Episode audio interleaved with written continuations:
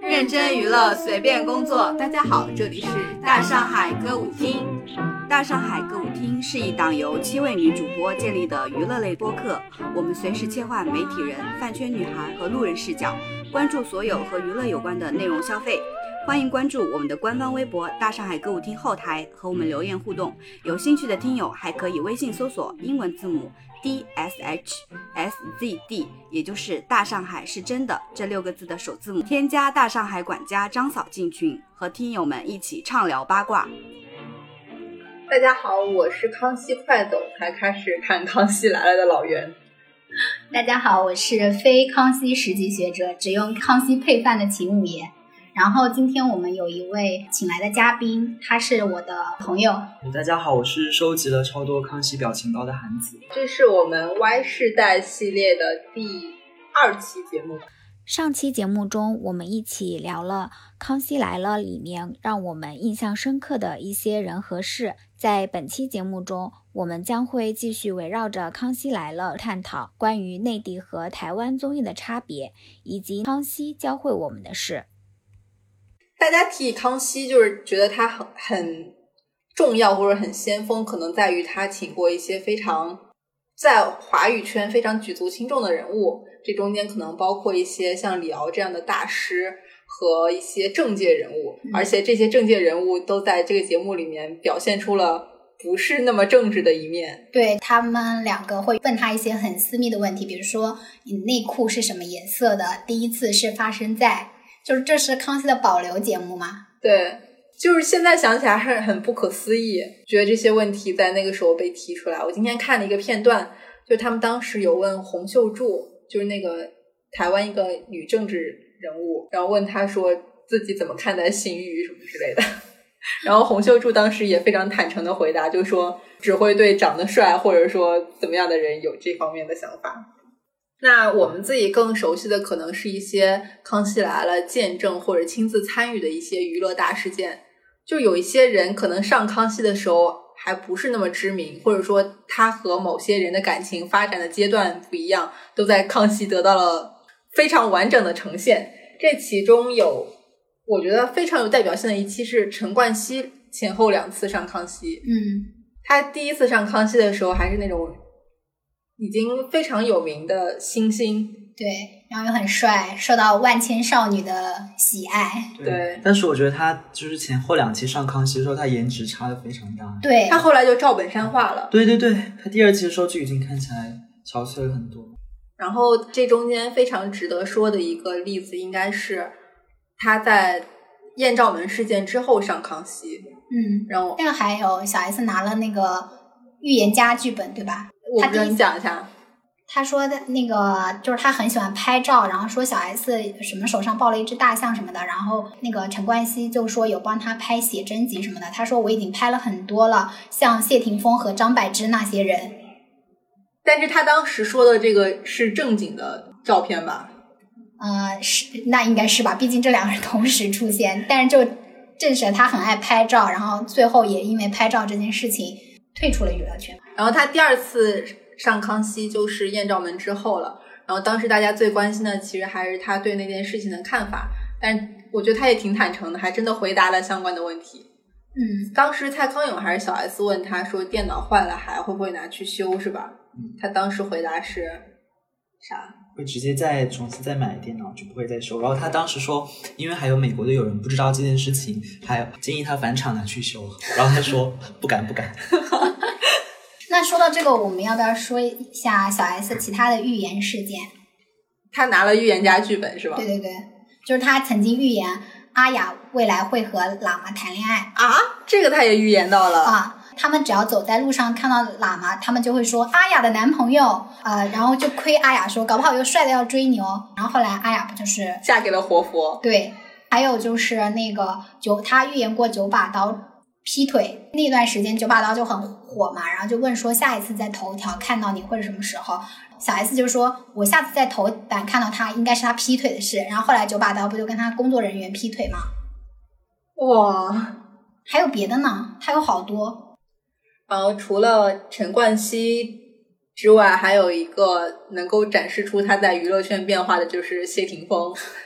谢霆锋两次上康熙的时候，是因为时间节点不一样，所以他的女朋友是不一样的。有一集，小 S 问谢霆锋“宝贝”的广东话怎么说，谢霆锋说：“我讲国语的。”然后小 S 想到王菲说：“这让我会联想到那个会讲国语的女友。”然后谢霆锋立刻说：“拜托，拜托。”哦，对，这个截图很知名，我有看过。后来小 S 不是还打趣他说：“觉得你最近讲话都有点北京腔哎。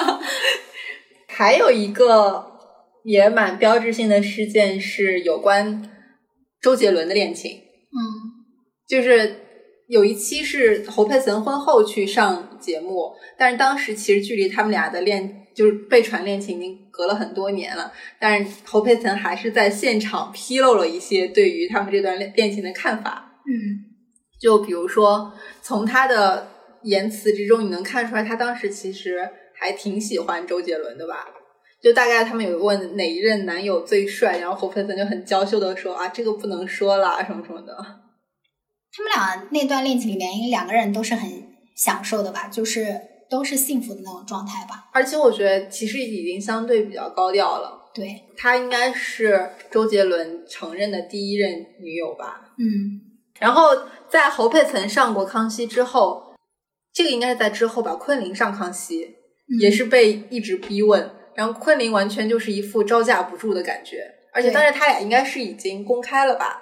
对你当时还在群里面夸说小 S 他们特别会提问技巧，对对对。因为就是他们俩虽然是被拍到了，但是没有就是完全公开说已经同居或者还是怎么样的。然后小 S 好像就有问到一题，好像说什么内裤颜色嘛，就是说那那周杰伦穿什么颜色的内裤？然后昆凌就说他不爱穿内裤。这么劲爆啊！，对，我记得你当时讲的另一个事件是，好像说蔡康永还是小 S 问昆凌说：“那你今天来康熙，他有嘱咐你一些什么吗？”然后他就说：“哦，他有发简讯，然后说那就没有在一起，没有住在一起吗？啊什么什么对之类的。”就是他们俩提问技巧还蛮厉害，就一唱一和。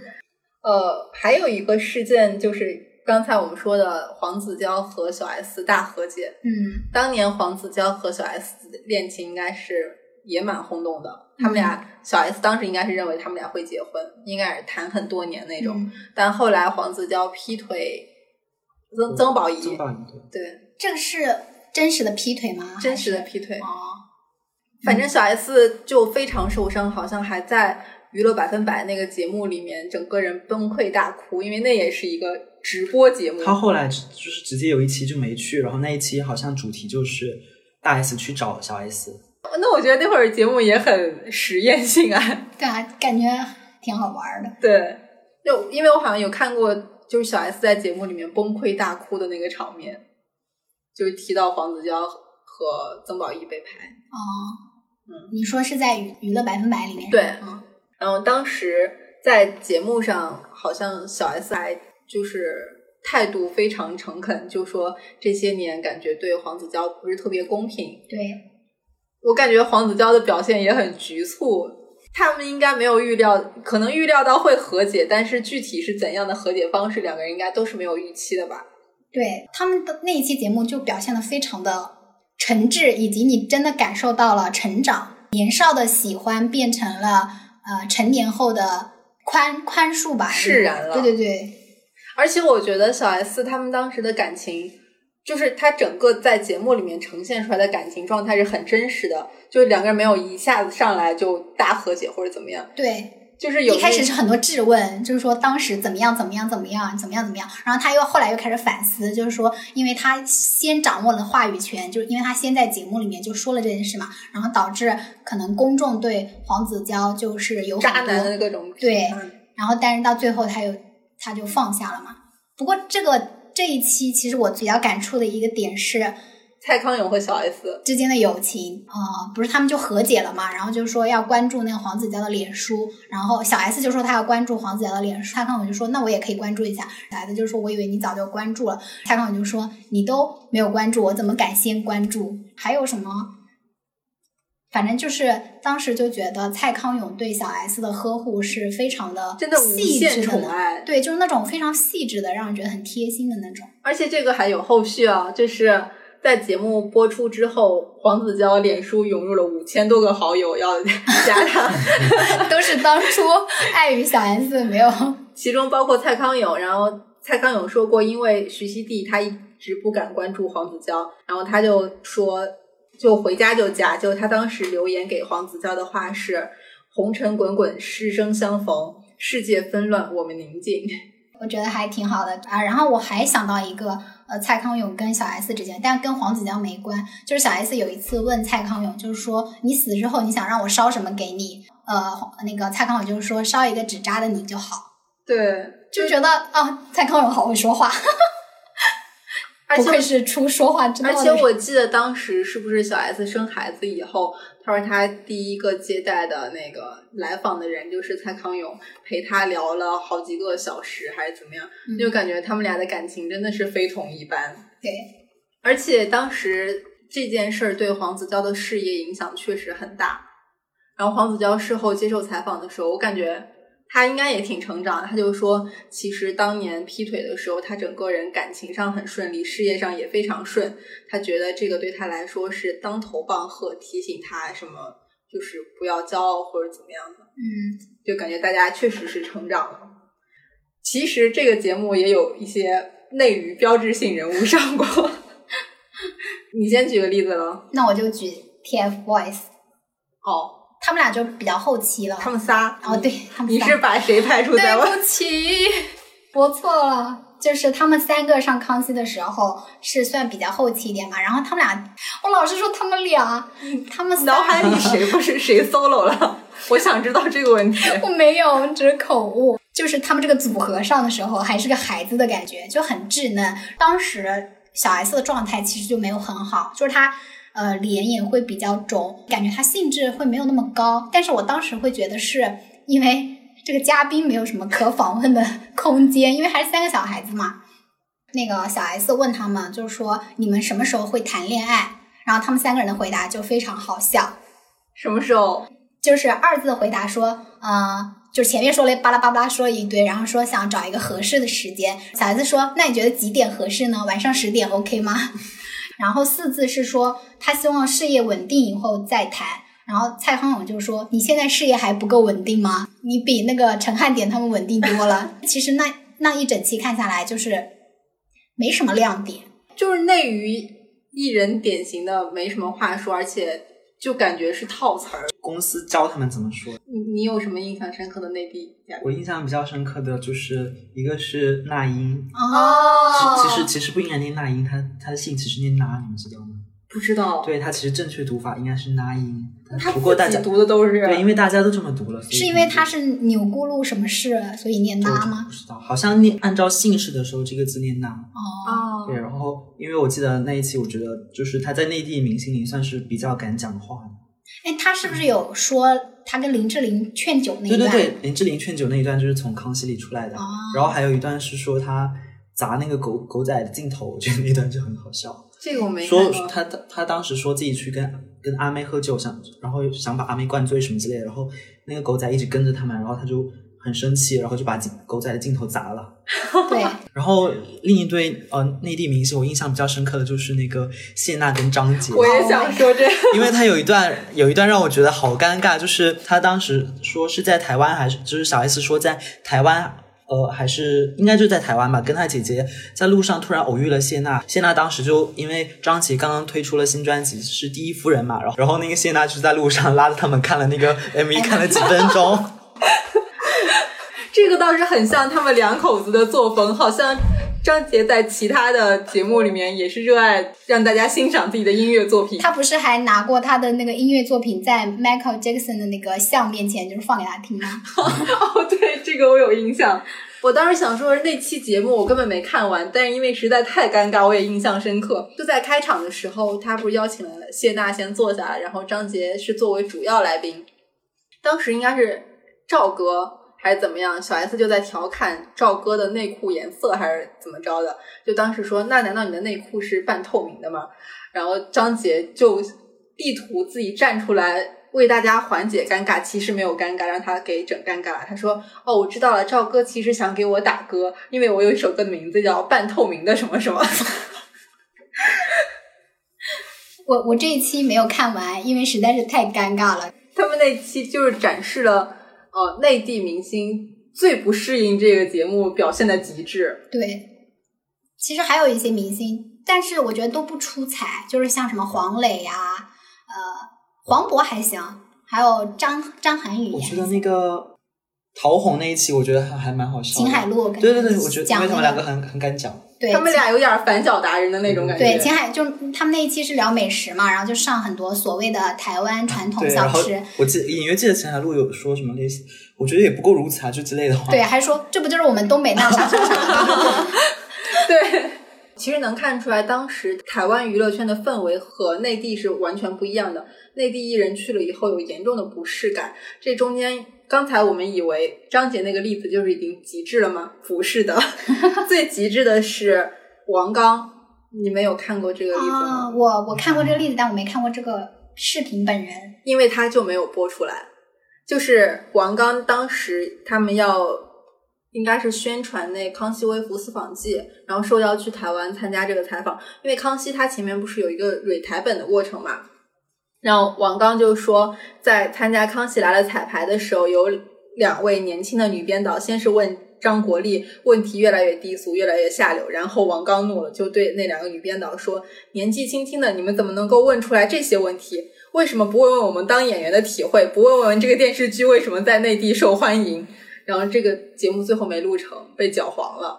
他回到内地以后，还参加了一个类似于国内的研讨会吧。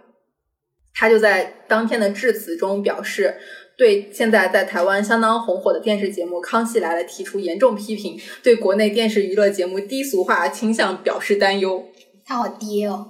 就是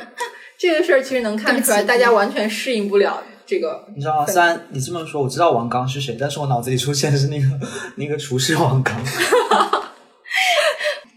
美食作家王刚做风评被害，哎，我发现其实我们刚才在聊的都是比较远的几期内地明星上康熙，但康熙还是蛮重视内地明星的，因为倒数第二期，也就倒数第一期有嘉宾的节目是李晨和范冰冰，我觉得那不应该是重视吧？是档期排到那儿了吧？不是是重视吧？啊，是吗？因为呃，他们这个背后有一个小故事，当时的制作人是李国强，嗯，他们当时本来要邀请的是陈小春和黄大炜，是邀请他们俩上节目，但是好像当时他们俩应该是有作品要上，不知道为什么就没上成。但是李国强在接受媒体采访的时候就说，他们俩没上最后一期是因为康熙退掉他们俩通告了，因为觉得如果你们想要来我们节目宣传歌，那没可能。结果最后就变成了一场骂战，就黄大炜和陈小春透过媒体来表示不满，然后最后是伟忠哥让李国强亲自道歉，才勉强化解。但是那期你们觉得范冰冰和李晨表现怎么样？堪很比尴尬呀，堪比谢娜跟张杰。对，啊那一期我记得有两个场面嘛，第一个就是李晨很有名的新型石头，嗯，啊，对，就然后第二个就是当时范冰冰说他们住酒店，然后当时李晨说说手受伤了，然后小 S 好像就问他们说，那手受伤了，你们两个住一起会不会发生些什么？李李晨当时说可以单手撑地什么之类的，我当时 Oh my God，怎么会说出这种话？ 对他们俩那个访问的尺度也蛮大的。对，但是 好像但还是虽然看，尺度很大，但是我又觉得很尴尬。我觉得他们的感觉就是他们知道康熙是以嗯呃。尺度大为对尺度大为话题，然后他们就故意说一些对那种尺度很大，但是在观众看来非常油腻的画对面感的，东但西。就是感觉好像不是被提问，他们才回答，是他们自己想说出来的。对，哎，你说这个是不是因为他们在就是我们这些观众中，其实已经非常熟悉了，就我们没办法听那些关于他们特别私密的事情的那些画面，就是脑海里会有画面，不像台湾那些通告艺人，他们可能就是当自己的私生活简单讲一讲。嗯，我觉得可能还是跟人有关吧。对，我也觉得不会，因为我因为我发现蔡依林、周杰周杰伦还有什么罗志祥，他们之前讲那些，我觉得就是还挺真实的，就是没有还有没有杨丞很琳对什么没有做作的感觉。那一期现在看也非常唏嘘吧，因为范冰冰在那个节目里面也放了很多 flag。嗯，对，但他他是我最后一任男友，这个当时我看节目的时候非常震惊，就没想到但我觉得那时候可能他们已经临阵了，啊，对吧？所以他才有底气说这个话，是吗？嗯我当时理解的是，他们俩就是真的非常喜欢对方。 啊，我我不知道，反正哦，但是我有一点是觉得，因为范冰冰她每次给我的那个出场的形象都是非常的，就是艳夺目，对就那种感觉。但是她上康熙那一期，不知道为什么她穿的特别素，就穿的牛仔衬衫，对，然后把她的优点全部掩盖，把她的缺点全部暴露，就是身材方面。我感觉他当时好像就是在尽力展示一个非常亲民的状态。对对，但我我内心一直想说，哦，这不是范冰 冰。但其实虽然他最后一期出现，就是在之前很多期节目里有提到过他，你没有注意到吗？我只注意到了提到林志玲，就有一期，我记得有一期是说那个陈汉典说自己见过范冰冰，然后小 S 不信，然后小 S 问他：“你说是大 S 的狗武媚娘吗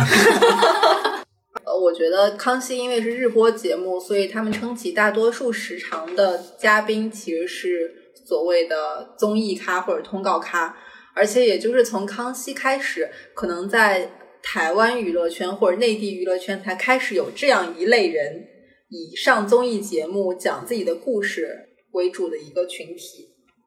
哦，就我觉得这个也蛮值得讨论一下的。我们先介绍一下这个综艺咖的来源吧。嗯他们大概集中出现于两千零八年之后的《康熙来了》，当时的制作人就是 B Two。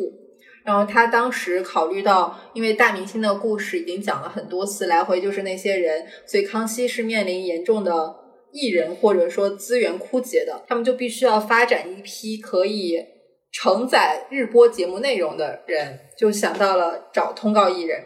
也就是这个时候成就了这样一批人。他们多半没有什么作品，或者与明星沾亲带故，或者是过气歌手、演员，或者只是单纯的能讲故事、敢扮丑自己，就可以上节目大聊自己的人生经历，换取酬劳。然后当时在台湾大概有两百名通告艺人，然后聊天，但是聊天风格属于康熙的这个，其实只不到八十人。不到八十也挺多的。就其中我们大家最熟悉的沈玉琳，她一共上过三十六次康熙。你们有什么印象深刻的通告咖吗？沈玉琳啊，？” 我印象深刻是 Melody，啊、哦 看得出你对 Melody 的爱。我也很爱 Melody，我我就是经常看那个刘硬泡女士的合集对，然后还有曲家瑞，我很喜欢。嗯，但她算综艺咖、通告咖吗？我觉得她算我算觉得啊，他不算，因为他他其实有自己的本职工作。对呀、但 Melody 也有吧？她不是主持人吗？她是吗？是啊，就是跟那个李永贤。我是觉得那个就是 Melody，他是比比较在那个演艺圈这一块，就是曲家瑞其实应该不是吧？曲家瑞应该嗯他是做艺术的，对，她是老师。但是她其实，在康熙聊的话题并不都与艺术有关。基本上和艺术毫不相关吧。 然后还有那个就是那个赵正平嘛，啊、啊，我我我不太喜欢他。我不喜欢他，因为他很多恶臭发言。就她是比较爹味的那种代表。嗯、对，对，我还还有记得那个瑶瑶，瑶瑶，啊我印瑶瑶象我也太记深得刻了。瑶瑶，我只对她的节俭印象深刻。节俭是吗？说他其实已经赚了很多钱，但是他哦非哦，常节省俭，我知道他在那个马桶上吃泡面。煮泡面，她的厕所和厨房是合二为一的对，还有曹希平，啊。但曹希平就属于我刚才说的这种过气歌手吧。对，还有我大我姐哦罗姐对，但我不知道罗姐的本职工作是什么。就是富婆 收租的，对然后就参加各种通告吧。啊，那其实台湾也是有一批，就是除了康熙自己培养自己的通告艺人，也有从其他节目里面毕业然后当通告，就是大学生了没培养了一大批通告艺人。比如谁啊？我住姐。哦，hold 住姐不是嗯也大是学大学生了了没？吗我？隐约记得他最开始先是上大学生模仿那个、模仿那个一秒秒变变格格格 然后才我还以为他最那个一秒变格格的初初舞台就是不是康熙，他是在别的舞台先表演了这个被人看到，然后康熙再邀请他们。嗯，我印象深刻的有一个呃，陈爱玲玲玲，就陈爱玲她就是也是声音很嗲，但是因为她腿很细很长，然后就是被每次有这什么美腿啊，或者说这些节目会邀请她来。我发现康熙还会邀请很多儿童台的姐姐，啊，很 多，因为他们他们动作就会很夸张。你说的是那个这个就是、哦，我知道，是不是？要不要一起来喝酒啊？是那个吗？对，就是每一句话都可以用无数个动作组成 的。它叫什么来着？它叫羊什么，忘了他。们都是一个什么动物姐姐？或者水果姐姐。，对，对，就是就是刚刚说那个喝酒那个，我还记得他穿的是一个粉色的，类似于女女仆装装的那一种个，就是他每说一句话都要做一个动作，然后小 S 就模跟蔡康永就模仿他，然后就产生了名场 面。嗯就是那些儿童台的姐姐，其实也，我感觉他们也是借此找到了事业的第二春吧。然后还有一些通告艺人，比如说呃刘真老师，嗯，就对还有一些是其他哦领域比较出色的人，或者是他们综艺效果比较好。然后我还有印象的是那个小甜甜，我也记得他。嗯，因为我觉得小甜甜在节目里面就和汉典一样惨，就对永远都是在亏他。对，还有王思佳，你们记得吗？知道哦，我知对道王因思为佳我印因为象你说到小甜甜，我就想到王思佳，因为王思佳有一期会说，就是有些富商会邀请很多名模啊、美女啊去他们的船上，就是做一些事情。然后他说，那个富商邀请他去三天，会给他什么几十万啊之类的。对对对对然后就小就甜直白的说嘛， 对，然后小甜甜小甜甜就说自己其实也有受过这样的邀约，不过是三个小时几百块。对我记得那一期太好笑了，当时好像完全不排斥讲这些看起来，就是百无禁忌嗯吧，当时的康熙。呃，那你们有了解到这些通告咖他们的现状吗？王思佳，我知道她最近有生了在嗯女儿不是她有在那个 YouTube 上有自己的一个频道讲，讲一些女生在感情里的一些什么状态啊就之类是的当。YouTuber 了，对，然后哦我还有关注 Melody，她她她其实也嗯就是一直在分享自己的日常，就是什么都发，就是做饭呀、什么之类的。然后她对前前阵才喊话说，她如果那个乘风破浪的姐姐有下一季，她说她希望可以去参加。哇、我有看到他，那不知道是什么时候的，就他回嗯呃美国还是哪里吧，就是他分享了一个他那种发疯的视频，特别好笑。还有那个宋欣妮，啊，知道吗知道她她最后也是嫁给富商了嘛？嫁给富商好像又离婚，我不知道她的婚姻状况，我知道是她定居在上海了，然后做直播带货，做的还非常不错。不错啊。嗯，就是虽然比不上那种大主播，但挺好的，已经做了还蛮久的了。还有那个小甜甜结婚，结婚而且生子了，我小甜甜也是在康熙经历了很多，对，被那个谁啊 K 的那种渣男吊着，然后呃，当时还传说小甜甜喜欢高山峰是吗？高山峰还和小甜甜在节目里面打嗯有一 case，个对。其实高山峰人还蛮好的，就是因为别的像什么小钟啊，还有什么，他们就亏小甜甜嘛，每次都说她长得不好看还是什么什么的。但是高山峰就是没有在言语上去那个她，而且高山峰虽然他在康熙或者整个在台湾娱乐圈的人设是情场浪子，嗯但他其实，在节目里面发言都还挺耿直的，就是那种反脚达人。对。哎，我还想到一个人，是那个黄雅莉，你们知道吗？我知道，就是伪娘那一期，我关注她哦，那一期，还有一个短短头发，长得很像顾顾里，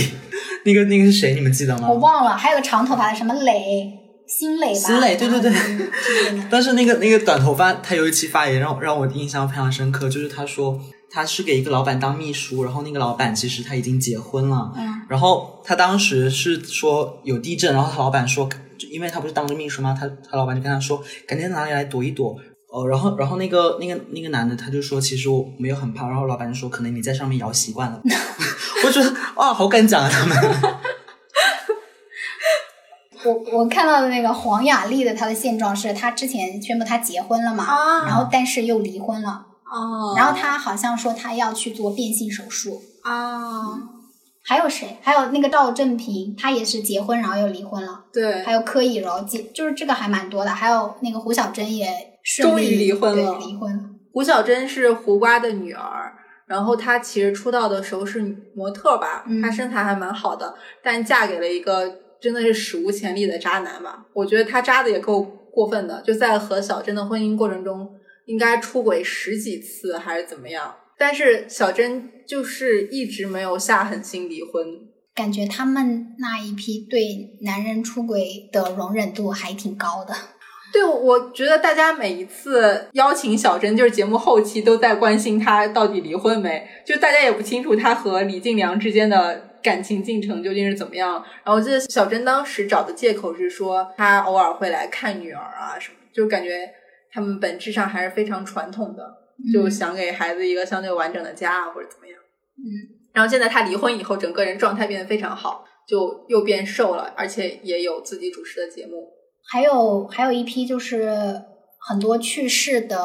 那个艺人，像是前面的都有提到的罗美美，还有刘真，还有欢欢，欢欢还蛮美的，对还有那个小 S 他们的好朋友大饼，对，大饼应该是癌症去世吧。嗯，然后还有小 S 他们的朋友安钧璨，哦，对对对对，还有一个是我今天有看的，就是高以翔。高以翔那时候上康熙真的好帅啊，好帅啊！当时他抱着那个小 S 转圈圈，而且他真的好绅士，啊就是觉得高以翔的存在就是让你意识到人类有如此高质量的男生。而且我还记得我他第一次上康熙，因为他长得就是非常 A B C，然后对很精英的那种感觉嘛，但是他是。啊，就是小 S 好像问他是怎么来的，然后他是骑摩托来的，就是好像让他们拿出他们的车钥匙嘛，然后高以翔就别人可能是什么什么车，然后高以翔拿出来是摩托车钥匙，我当时就那一刻就是少女的心 就是砰砰跳了一下，就觉得因为他长得那么那么帅，然后你想象一下那个男他人骑骑的是机车小一样，的摩托，不是不是是那种机车，哦，那不是更帅了吗？对啊，因为我今天也是看了一个合集，然后在那中间高以翔出现最多的一个 part 就是被小 S 吃豆腐的片段，几乎每一次都会被。但是被高以翔哭在你面前你也忍不住吃豆腐啊， 嗯，那其实就我们刚才聊了综艺咖，我我觉得就是其实我在讲说是哪些人组成了综艺咖这个群体的时候，我觉得我们内地好像现在也逐渐形成了这么一个群体。，对，杨迪，杨迪，我觉得他应该不算。你觉得他算 MC 是吗？我想一下，杨迪其实最开始出道是因为你们知道是怎怎么回事吗？他最开始是在网上模仿了忐忑，嗯，我知道。然后他开始就逐渐上了一些节目，后来他在一个浙江卫视的一个美食节目做过主外景主持嗯人，就一直带大家去探索。我忘记那个节目叫什么，后面就逐渐淡出了。但是我不会，我最就是近两年看到他一直在湖南卫视，好像好像是因为谢娜的关系吧，就是最开始、可能谢娜稍微有提携他一下，但是我对内地综艺咖的理解就是，他没有除综艺节目之外的其他代表作，在我这里就统一归为综艺咖，比如说像是呃杨迪、魏大勋。其实小白，我觉得之前也有一点点，现在现在还现好在白作是品谁比啊较白敬多亭，白白敬敬亭哎，你们知道我对内地综艺咖的了解就是很多那因因为你知道内地的综艺节目上其实特别多人，就是观众已经是很多人了，然后嗯台上有很多人，底下可能又有一些什么评委啊什么乱七八糟的。然后我看很多评委他们他们的背后就有就有一群人，你不知道他叫什么名字，不知道他叫、哦他是谁，然后不知道他要干嘛，但是他就是从头做到尾，每一期都在， 就像那个火星情报局后面那些什么，评论员对类对似对的对那种。对，就有点像他们会请一些网红上节目吧。然后我想到了内地一个就输送综艺咖的一个节目《奇奇葩葩说》说，对不对？但我觉得奇葩说的人确实还蛮适合做综艺咖的。对啊，像傅首尔啊，还有那就是再加一个脱口秀大会，也是一个重要的输送。嗯，杨笠和王冕他们现在也频繁的上各种综艺节目。像奇葩说就比较早的一批嘛。对，嗯其实我觉得脱口秀大会和奇葩说是同一类型的节目，甚至他们这些人的出路也是类似的。嗯，那你觉得内地综艺咖和台湾综艺咖有什么相同或者不同吗？我觉得台湾的综艺咖就是他们素人感会比较强，就感觉好像是你身边的每个人。内地的综艺咖你就是觉得内地在有一种跟我造们有星点感，对，有有跟我们有点距离，就是你对日常中不太会见到他。如果但是台湾的综艺咖，你就会觉得你可能下班的时候去逛夜市啊，去买东西啊，你可能会偶遇他们，然后也对不会觉得就是他们是有生活离你太远场景的，对，我觉得内地最让人没有距离感的综艺咖可能是杨迪，因为他在八组，然后经常回答八组的提问，哦真的呀，对真的真人在八对组，比如经常有问他说，呃，谁他在谁节目里面吃的什么什么东西？对，啊还有谁哦骂了谁什么什么是什么什么之类的问题，哦还有上次上热搜的那个说他只喝什么牌子的矿泉水，问他是怎么回事，农夫山泉还是什么，说他只喝超市里面最便宜的矿泉水。对，，然后说他耍小牌什么的，他每次都会亲自回应。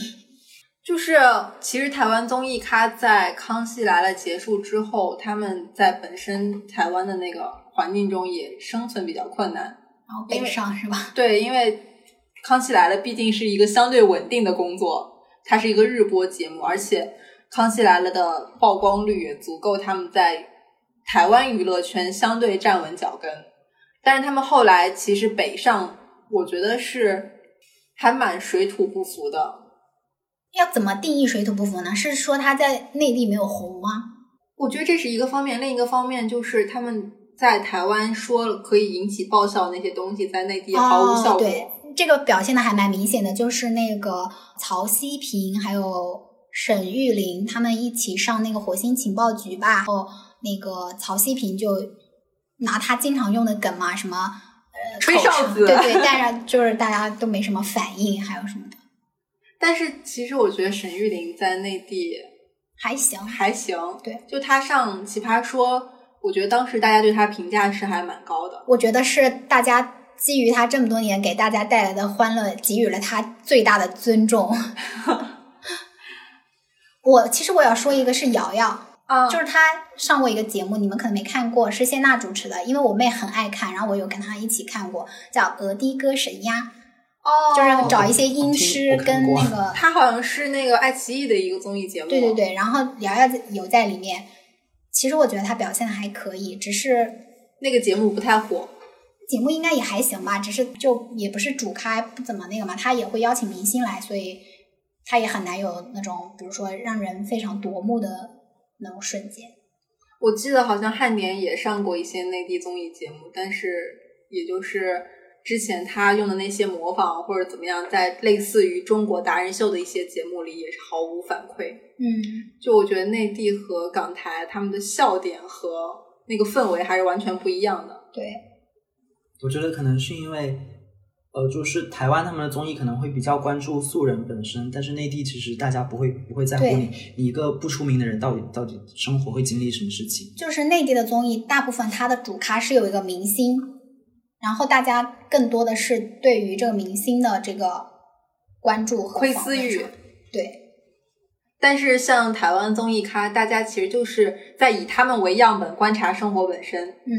但是内地可能就是在观察明星的生活，这两个视角可能差别还是蛮大的。而且是明星的假生活。你是想说《家务男》里面就是内地明那些明星，他展示的根本就不是他真实的生活，啊，极个别的可能有吧，但是大部分我觉得都是，也不能说完全是照着剧本演，但是你很难有共鸣。我记得之前那个《奇葩说》里面那个马来西亚的那个辩手，呃颜如晶，对对对，颜如晶她上那个当时不是还就很多人说是令我嘛，就还蛮真实的，就其其他的就我我是没有什么共鸣的，我想到了我最近在看那个《做家务的男人》，嗯，然后里面有请一对夫妻是杨千嬅和她老公丁子高，然后你就发现他们在节目里面就是要呈现生活中的某些片段，可能在做饭或者在洗碗，杨千嬅和她老公就会突然开始上价值，说什么我们的人生就是这样，要在陪伴中和家人的陪伴中度过什么什么什么什么，就是让人感觉这不是你在日常生活中会说的话。对对对，我就你们这么一说，我就觉得内娱的明星感觉人设太重了，因为有些他们其实录真人秀说记录你日常什么的，你看看着觉得太太虚伪了吧。就比如说某居啊，然后我记得他当时不是说不是说自己起床的时候分不清今年是二零二一还是二零二零零几，你没有嗯看到吗？还有起床的时候那个眉毛什么已什经么画得很完整了对然后他上节目的时候，我记得好像有人问他说是化了妆了吗？他说没有，但然后当时是范丞丞还是谁问他，哎那感觉你眼睛挺红的诶，就就你知道阴阳怪气。我就记得他吃面包，就是哦，你嚼片多少多少啊下， 对。很不可思议。我觉得康熙还有一个之所以能长盛不衰的原因，在于它策划还蛮丰富的，嗯因为它每期都会关注各种不一样的选题，然后会应尽量让综艺咖们有自己的用武之地。你们觉得有什么精彩的策划吗？，我刚刚有说那个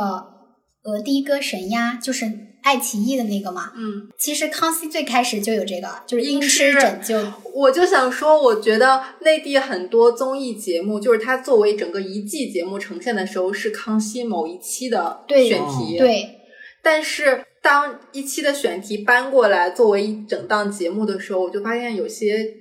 味儿变了，因为他们在单期做这个选题的时候，其实是调侃或者玩的属性多一点。但是你当成做一整季的时候，就有了竞争感或者怎么样，就不是那种搞怪或者是放松的节目了。我一直觉得那个你说的那个什么恶地歌神应该复活，我觉得那个节目其实挺有意思。而且现在内娱不会唱歌的人真的很多，应该找那些音痴，真的我记得我就是我很我大概念初中还是小学的时候，浙江卫视有一档节目，我觉得好好看，叫我爱记歌词。哦哦，对。但是现在就没有了。就我觉得这种很简单的游戏方法，已经现在在综艺里面找不到了，大家就会尽量把那个综艺节目设计的很复杂。对，又复杂又不好玩的一些综艺节目。我还很喜欢一个系列，就是呃，他们经常会告诉一些通告艺人一个错误的时间，等他们就是以为是化妆的时间的时候，但其实节目已经开拍了，然后就现场把他抓到那个录制现场去。我记得印象很深，我不知道是曹希平还是。赵正平啊，反正就是他们这种类型的那个艺人，有一次还手里还拎着那个买来的那个便当，还是卤味什么的，就直接进了演播厅。我觉得那很那个很好，很真实。，对，还有跟他同系列的，就是也是呃，就是翻包系列，就是哦会、也是，我记得有一期应该就是宋欣妮吧，就是在门口就是把他拦住，然后就把他直接带到那个影棚，就开始翻他的包。很经典，就是有一个人给他打电话，因为他那个他的包在被那个康熙两个人在翻嘛，小 S 就接了他的电话，台语跟他讲讲讲讲，然后也不知道是谁，然后说。平安健康，然后什么又把他挂了，然后那个人就很懵嘛，然后他又打打过来了，然后康永又接了，跟他说呃什么呃在干嘛，他说哦欣妮姐在什么收金还是什么的，是台湾的一个说法吧，然后他们还说这个人今天不知道发生了什么事，为什么连续两个人跟他说要平安，哦，对我我记得这个还有一个类似的策划是他们在。通过经纪人或者是助理拿到他们的钥匙，半夜哦去直击他们睡觉前或者已经睡着的样子，对看那个反应。对就是其实在这个过程中，明星和呃也不说明星吧，就是这些艺人和节目组之间是一个势均力敌的情况。对，就但很是真实，啊但是你就无法想象在内娱会发生这种事儿，就这些仿佛都是提前约定好或者说写进合同的东西。对，万一撞撞到了哪个 idol 正在悄悄的谈恋爱，那岂不是完了？那你觉得这个节目应该交给优酷来做吧？毕竟他们很擅长搞这些事可情。以， 我还喜欢的一个策划，其实跟你那个类似，就是舞蹈大赛。哦，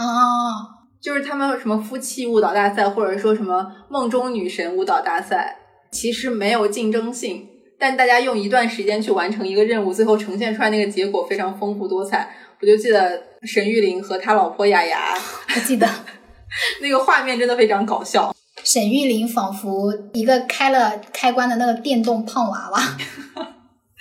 你有吗？你有什么印象？要说就是专门特别的一个系列，感觉没有诶。但不过我很喜欢康熙一点，就是我觉得他会邀请很多就是同类属的一个群体，但是他会邀请很多，就是比如比如说他可能会邀请一群大学生，可能会邀请一群 A B C，然后可能会邀请一一群什么外国人。我觉得他们的就是这个群体观察还蛮有意思的。因为我发现内娱的很多，他可能你就是上来介绍一下自己，然后跟你的这个身份，还有你个人的经历，就是再也没有什么任何关系了。他没有们社会属性，对他们就是只是让你介绍一下自己，然后对别的之后你做的所有事情跟你自己本人其实没有已经没有联系了。就是工具人，对，这么说下来，我觉得他们的制作人真的很厉害，就是有无穷无尽的选题。就是不管是哪一类型的话题，他们都可以非常细致而且认真的去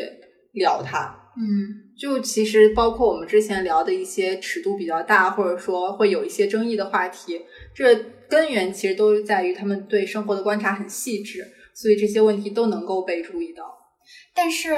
刚刚我们说的都是它比较好的方面嘛，就是它一些好的一些创意和策划。但我有看到，就是其实它也会有制作团队财思枯竭的时候，有闹出过抄袭风波。然后还有抄袭风波，对他之前被指抄袭日本综艺节目《男女纠察队》的多个单元，比如说我们刚刚说的《康熙调查局》就被认为和《男女纠察队》中的吐槽大排名相似，内容皆是有一排排的艺人，然后请路人或者艺人给呃投票排名，给一个名次公布。然后还有什么男女纠察队中的外表选美杯，将男谐星打扮成女装，然后与就是女谐星什么的给看外表哦选美嘛。然后康熙也有那种看外表不同性别选美大赛这种环节，所以它其实也有抄袭的这种 嫌疑。但我觉得你刚才说的这些，我都很希望内娱能够借鉴一下，我觉得还挺有意思的。 给这些就是没工作的爱豆找点活干吧，别让他们去演戏了。内娱演不了戏，那个的 idol 只能等待超新星。他们不能只做这些体力 活，他们还是得动动脑子或者进行一些语言表达吧。我觉得超新星也好，我不看想美女我可以。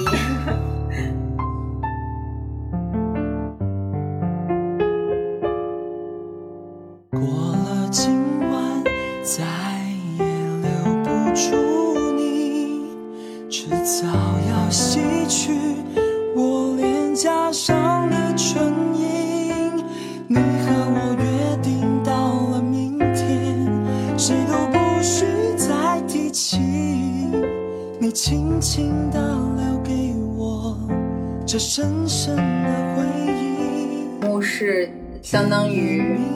经历过十几年，还是收尾了。就这个其实对台湾综艺圈或者娱乐圈是一个挺大的打击，甚至说就是呃他们斗转直下的标志。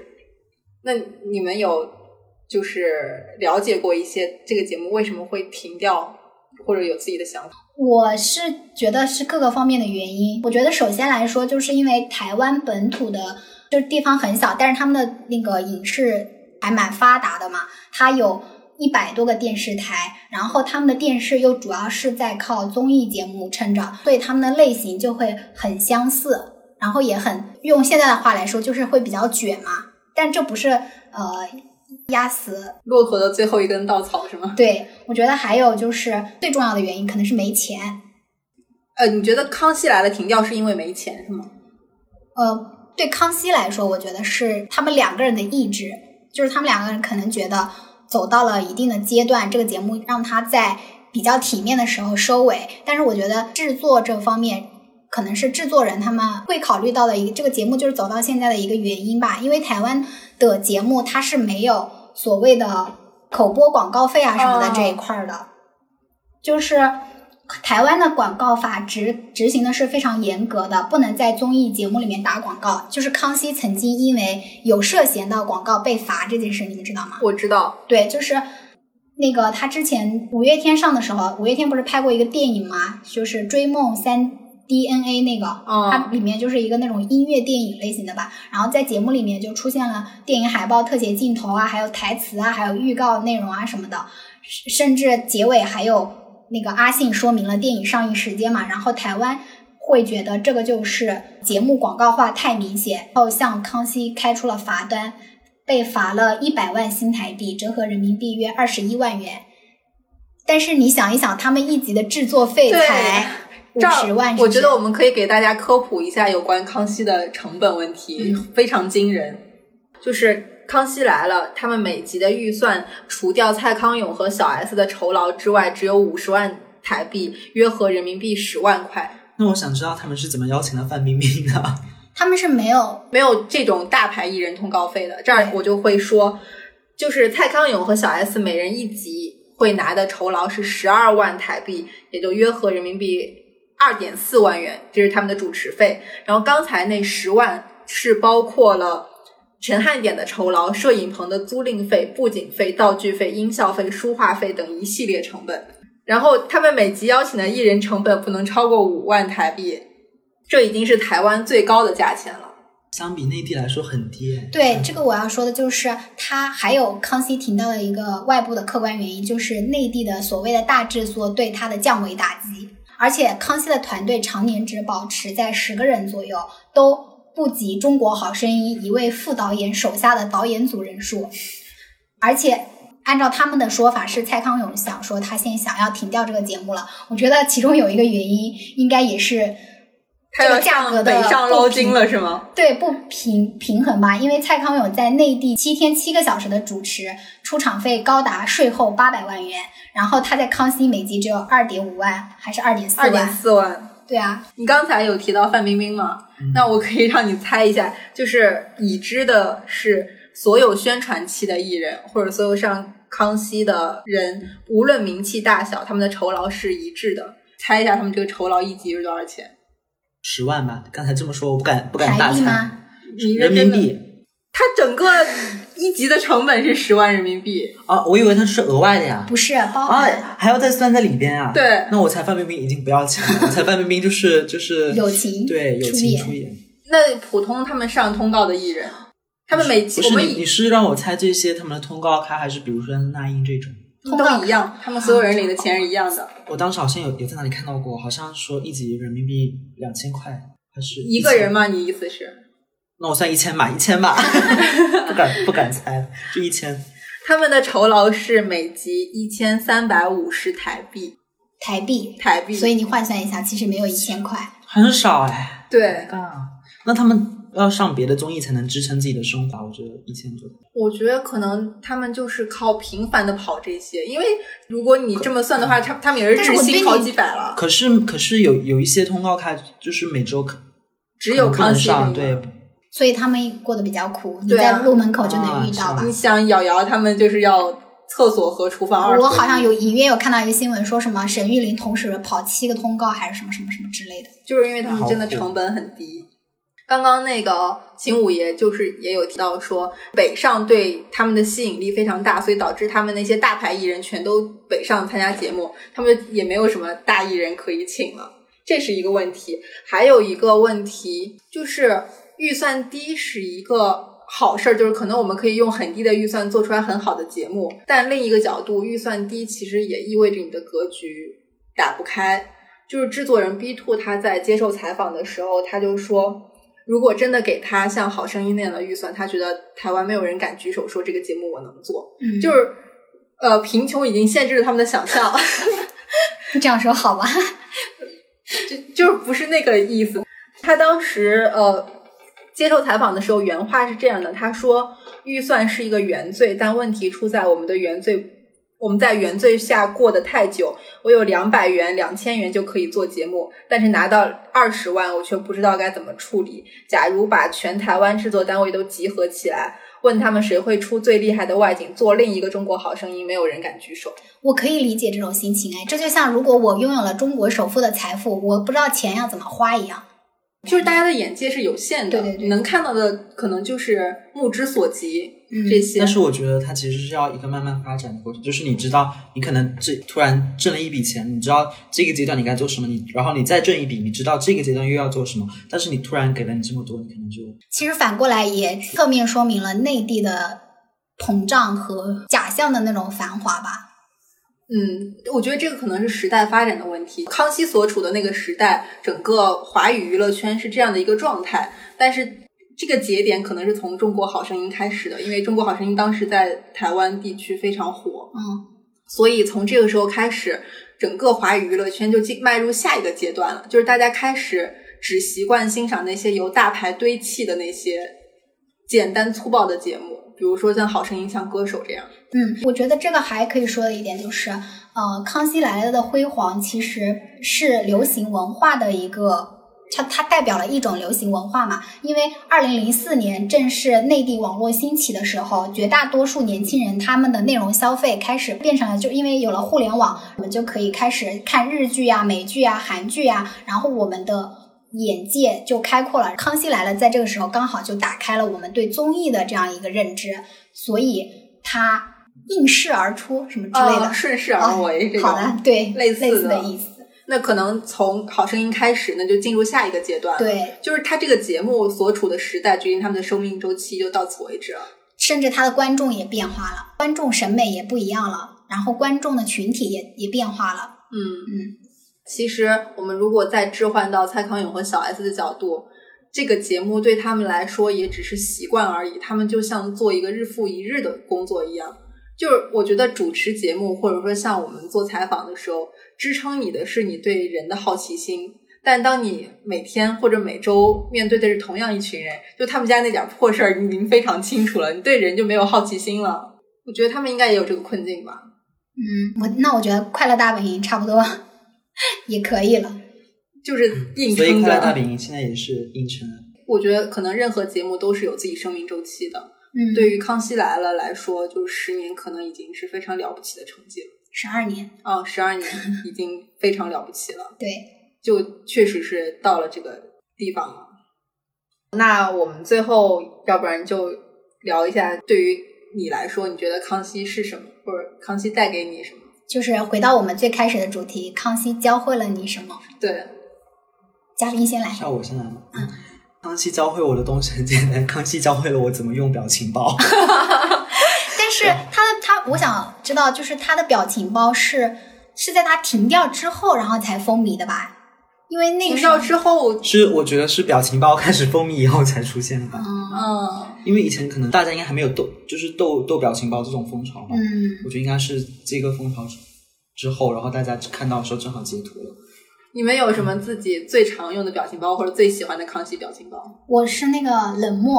哦小小 S 那个冷冷漠，还有那个少来，哦我我最爱用有个动图没有字，它 是就这个，你应该有看过吧？好可惜我们是是这个呃，这个我知道。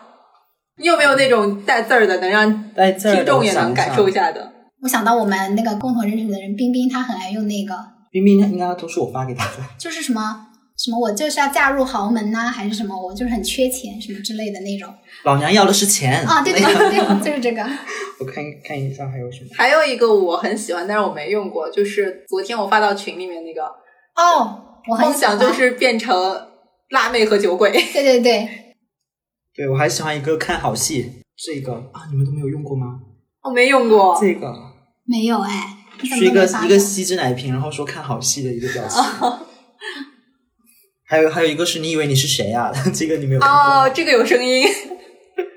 对我比较喜欢用分哎，小呃几乎小都 S 有有一个哎非常经典的啊，就是翻白眼，嗯哦，大翻白眼，对对对对对，这个很好用。对，你的那好个具象啊，教太会你多的了。是然好后具然后象，还有康熙，感觉对我来说是一个比较下饭的综艺，我就是对平时吃饭的时候就靠它吃了很多 饭。对，然后康熙的话，感觉他让我了解到台湾就是很多台湾人的生活，它具体到底是怎样，然后台湾那边一些文化呀是怎样，跟内地有什么不同之类的。嗯，然后发现台湾台湾男生好像都嗯嗯， 因为我觉得他们那边就是一个重男轻女的这个情况比较严重，啊嗯然后我就我就觉得嗯，能从他们的节目中稍微看出来一点。对，能看出来很多吧，要不然小 S， 就感觉他们那边的女生在在情感关系里比较卑微，嗯，然后还有反正是很多啦，多看《康熙来了》教会你很多东西。嗯，秦五爷，我我的就是非常的抽象。其实我在说教会我的事之前，我想说一个我很印象很深刻的嘉宾，就是老袁很喜欢的女明星陈意涵。哦就是她曾经上过一期节目，呃，是宣传什么电影还是什么的吧。然后刚好是她三十岁生日，然后又跟前男友分手了还是什么的。她就说她三十岁生日之前，她给自己就是定了一个 flag 嘛，就是说她三十岁之前要做三件事，一个是跳海，还有和陌生人拥吻，对，还有一个是什么啊？呃，辫子头还是纹身啊？啊、就是之类的，呃，就是看完那一期之后，我会觉得就就很羡慕这种人生状态，就是到了三十岁，因为以前小时候，其实，在我们那个就生活的环境下，可能觉得三十岁你已经是结婚生子的一个稳定的状态或者什么，但是我就突然看到，哎，有一个女孩儿，她可以在三十岁的时候，就是有一个有意义的事情过她的三十岁，然后她的三十岁还是属于她自己的，然后我那时候就会觉得。三十岁是个很特别的年纪，当时也会觉得自己要在三十岁的时候那一天做三件对自己来说非常呃觉得有意义的事情。所以康熙教会我的事是一些非常抽象的事情，比如说，虽然我们前面就有说到很多，呃，他的比如说他女性意识不强，然后重男轻女，然后有很多用现在的眼光来看是要批判的，但是其实它里面的一些嘉宾给我的，让我觉得作为一个女性，你到三四十岁，并不是一件很可怕的事情。陈意涵这是一件嘛，然后还有就是曲家瑞，她有分享过很多她独自生活的一些。故事就会让我觉得是非常美好的，比如说，呃，她曾经有说她的便利便利店美食系列，她就说她要怎么吃一天嘛，会觉得就是非常好那种人生状态，就很很轻松，然后到了那个年纪，你又可以做自己，然后也不用在意别人的眼光，又有一定的经济基础来满足你当下的生活的一些需求。你怎么没讲你那个哪个？许家瑞和小朋友换哦，他就是呃，曲家瑞当时忘了在哪个国家，反正就是遇到了一个小女孩在卖她的一个很大的那个芭比娃娃，那个芭比娃娃是下面带轮子的那种，然后身高也很高，大概半人高吧。他看到了之后就一见倾心，然后就问那个爸爸，因为那个芭比娃娃旁边是那个爸有一个爸爸在卖嘛，他就说我立刻就想要买下这个娃娃是多少钱？然后那个爸爸说是二十七美元，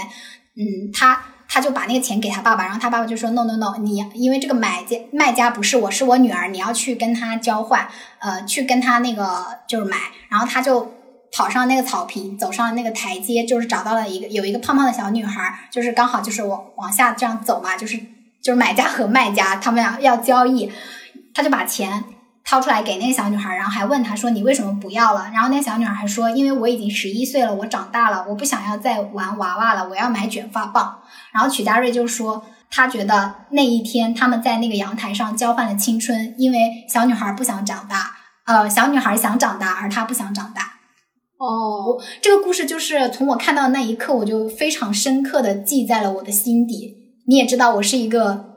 特别容易过筛我子的人。是 对，我觉得这个故事还挺温馨的。故事让我想起我最近也在买芭比娃娃， 对他，他最近就是重新爱上了芭比娃娃，是那种很昂贵的那种芭比娃娃也没有很昂贵。就是那种很少女心的。啊，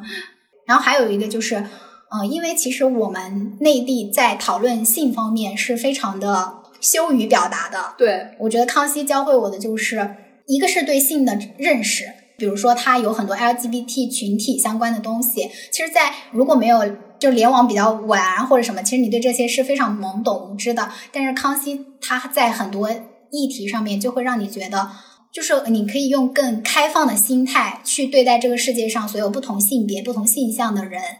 而且就是我觉得和你类似是这些议题，也是康熙让我知道是可以被公开讨论的。对，包括他们其实有做过一些选题，比如说你在路上被人吃豆腐，大家会怎样的反应或者怎么看待？还有那种什么大家讨论月经中的事儿或者什么，都是在这个节目中我发现这是可以公开讨论的，只不过在我们平时看到的节目中是没有人讨论的。对，还有女女生也可以谈性，可以表达她的想法和欲望。我觉得《康熙来了》对我来说，其实是在呃我很早期建立对台湾的印象的。就我们对台湾的印象，其实来自于夜市、综艺咖以及那些呃《康熙》中大家描述的忠孝东路。就我通过这个节目建立了对台湾那个地方非常具象的一个认识。我也是因为这个节目很想去亲自看一下台湾究竟是什么样。然后再一个可能就是《康熙来了》，他们那种百无禁忌的提问方式，让你真的就是很赞叹，也觉得说，其实人和人之间的交流是可以这样的。或者是不是因为你的职业关系，你会觉得就是那种毫无障碍的，发问就对是大家没有提前蕊稿，没有就是事后各种说这个不能剪啊，这个怎么怎么样的那种过程，我觉得简直就是像梦一般。 然后那个还有一个可能是，嗯，我觉得《康熙来了》让我们觉得很多事儿都是可以被关注到的，其实和刚才你讲的那些有点类似，就各种生活中的小事都是值得用一期节目去探讨的。呃，最后我前一阵儿查资料的时候看到一个蔡康永在《时尚先生》的专访，我觉得他对康熙的表述和嗯，我我这样类比是不是有点碰瓷？但是和我们节目的一些利益 或者初衷还挺类似的，就是我们作为一个八卦节目或者说娱乐向的节目，不，我们是内容消费。啊，究竟有什么意义？我来念一下这段吧。他说，《康熙来了》做了十二年，和明星们聊家长里短的时候，我真心的乐在其中。我觉得人生真有趣。我有一个想法：八卦和历史哪个更重要？历史是殿堂上的人想让我们知道的事情，八卦是一般人一日又一日的生活琐事。历史记载了殿堂上的事，那么谁又来记载庶人的生活？其实就是八卦。所以《康熙来了》被当成某一面生活的窗户，我们因此知道人的生活有这么多值得在乎的地方。那个人铺床铺的方法，这个人跟丈夫的聊天方式，说起来都是琐事，可是却让你知道，如果想讲究起来，是有很多很多事情可以讲究的。嗯，就我觉得和我们在探讨一些饭圈或者说呃娱乐圈的事情也是一样的，我们也是觉得这些事是可以被讨论的。或者对我前一阵儿我还在和甄嬛感叹，我们很多期节目现在都成了娱乐圈的史料了。 是的， 尤其是近一段时间，就是我们之前有聊过明星打粉丝打榜、超话排名这些，其实就是一年前的节目，因为我们节目才成立。还没到两年。对，但是现在这些已经永远不会，一段时间内不会再存在了。其实我们某种程度上也相当于这个圈子的史官。虽然我们在碰瓷，但是又让我有点想卖惨，就是因为我们这个类别其实是非常狭窄的，而且其实对于这个领域来说，都是挺小众的。嗯，大而且大家会觉得说聊八卦、聊明星，就是不是那么有营养，对。但是就像蔡康永说的，我觉得从这些细微的，呃，或者是说从我们日常相关的这些话题里面，包括我们就是茶水间经常每天聊的那些琐碎的小事，你就是能够真切的感受到那种，就是用那种很 old school 的话，就是小确幸。哦，对， 现在可能没有人在讨论这件事情了。对，啊、那其实这期节目可能还是稍微有一点门槛，因为听的很多人应该都没看过《康熙》。对我想到那个， 我查到了那个节目，就是他们录了《康熙》之后，收视量。呃，不是那个收听量下滑，行，那这期节目结束之后，希望大家也能去看一下我们推荐的几期节目，就是真的嗯还挺精彩的，感受一下那个百无禁忌的 提问方式。对，那么接下来是我们的主播安利环节，只有我一个人安利今天是吗？对，继开心米线之后，不知道我这一次能不能够成功带货。当然，这个商家也并没有给我打钱。 是，其实这个韩子应该知道，就是之前我们那个共同的认识的人，就冰冰嘛，她有一次，而且我们上一次去她家吃饭也有，就是她妈妈有给她买一个零食，是冻干榴莲，我好像没吃到。没吃到，她给我吃好多。 因为我是我很爱吃榴莲，但是我只吃我新买鲜了榴莲饼， 但我只爱吃新鲜的榴莲，因为我觉得榴莲制品会没有榴莲新鲜榴莲的那种口感。比如说，嗯，什么榴莲糖啊什么的，其实我吃来吃起来就有那种汽油那我跟你正好相反，我无法吃真实的榴莲，我只能吃榴莲制品。哦，我是爱吃那个真实的榴莲，然后这个是一个叫有零有实的冻干榴莲，那几个字怎么写啊？零食的零，就中间加有哦零有实、哦这个牌子的冻干榴莲，然后它现在不是很流行冻干水果嘛，然后这嗯个就是吃起来跟就是它的口感就会跟你吃榴莲千层有一点点像。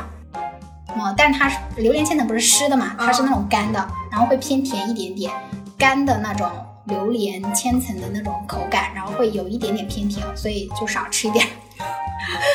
这样还挺好吃的，大家可以去试一下。我突然想到，我有安利的东西了，虽然我以前有给你安利过，嗯啊，那你跟大就家是安利我一下想，我想推荐一个 Molton Brown 的那个沐浴露，哦，对，我不知道。就是它是一个英国的品牌，那个拼的我要我要写成韩式的。我们我到时候之后写打到在 show show notes note 里面。嗯， OK，然后那个沐浴露的话，是我觉得我目前此生用过的最好用的沐浴露，是因为它的那个使用感特别好，它洗起来的时候，它那个味道超级好闻。就是虽然它很香，但是它闻起来是香水质感的香，它不会像普通沐浴露那种闻起来感觉好像你走过了超市的货架。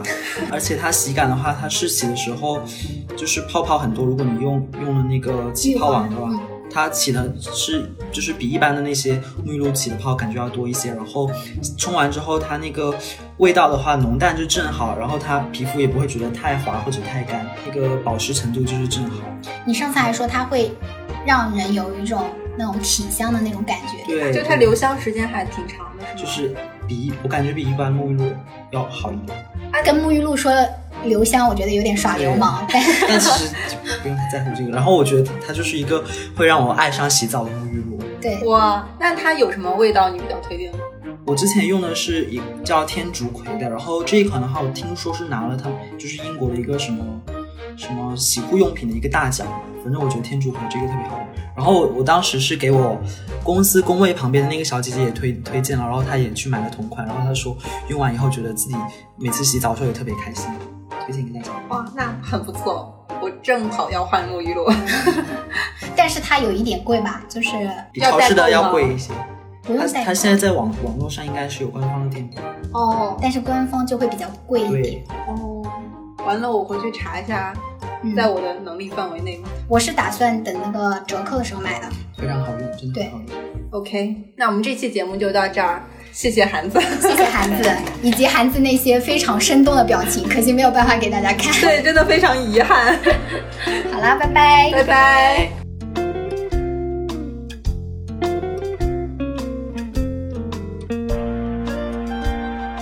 一天又一天，一刻不得闲，终于等到这一天。